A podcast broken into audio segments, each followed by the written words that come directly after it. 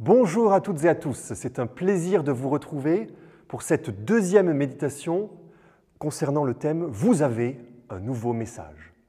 Aujourd'hui, nous irons lire dans le livre de Genèse, au chapitre 12, les versets 1 à 4, et nous nous concentrerons un peu plus sur un personnage que vous connaissez peut-être, ou que vous connaissez sûrement, Abraham, et l'appel que Dieu fait à Abraham.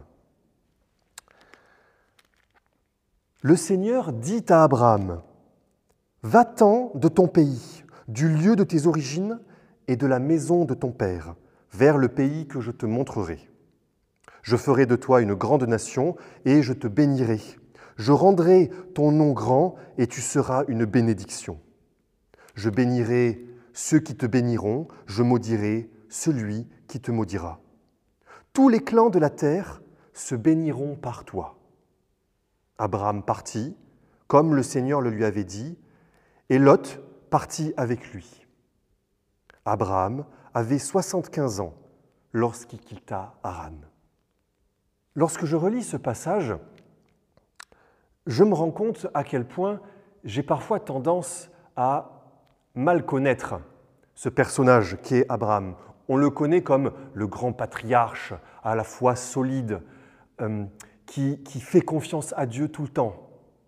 Et pourtant, dans bon nombre d'événements de sa vie, nous nous rendons compte que la foi d'Abraham, quand elle a commencé, elle était bien petite. Et il a préféré s'occuper d'autres, euh, enfin, trouver d'autres solutions. Pour moi, c'est un, bon exemple, un, exemple qui me permet de me projeter un peu dans ce personnage-là, de ne pas uniquement me dire Abraham, qu'Abraham est une figure inatteignable, mais au contraire un homme avec ses faiblesses, comme vous et moi. Et cet homme-là, Dieu l'a appelé. L'appel de Dieu, on peut remarquer dedans qu'il y a une demande. Quitte ton pays, le lieu de tes origines, mais également un ensemble de promesses et de bénédictions. L'appel a un objectif selon le plan de Dieu, même si Abraham ne le voit pas immédiatement, même si cela le plonge dans l'inconnu. Alors voilà, quand Dieu nous appelle, il nous demande de l'écouter d'abord, mais souvent, il nous demande de l'audace pour y répondre. Il nous demande de quitter ce qui fait la solidité, le confort de notre vie. Pourquoi Dieu demande à Abraham un tel dévouement? Il doit quitter son pays. Quitter son pays, c'est quitter ses coutumes, sa religion, sa culture.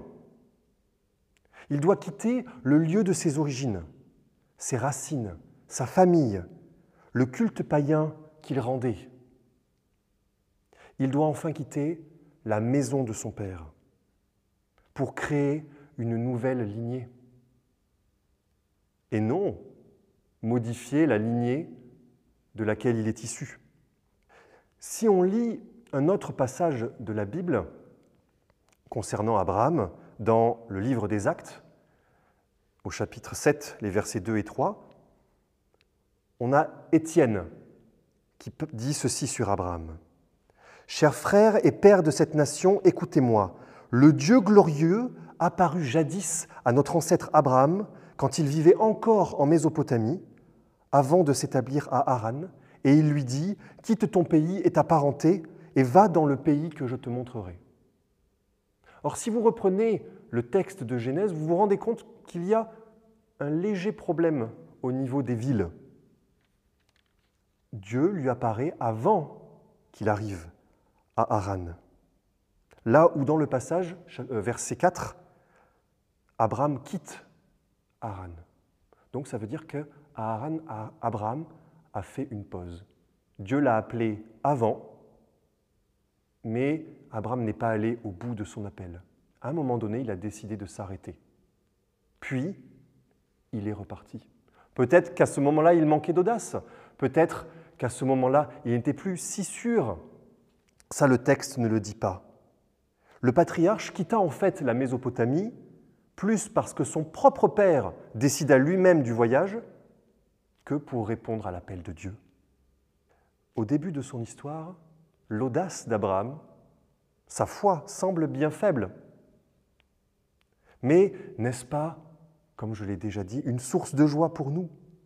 Nous pouvons nous identifier à Abraham. Nous pouvons nous dire, nous aussi, malgré nos doutes, malgré nos questionnements, nous pouvons faire preuve d'audace. Nous pouvons comprendre que Dieu n'attend pas de nous que nous soyons au préalable des chrétiens parfaits, à la fois inébranlables. Lui, il nous appelle quand il le juge bon.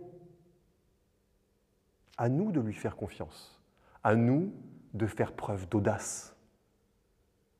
Cela, nous le développerons dans notre prochaine méditation en nous concentrant sur un autre personnage important, Moïse.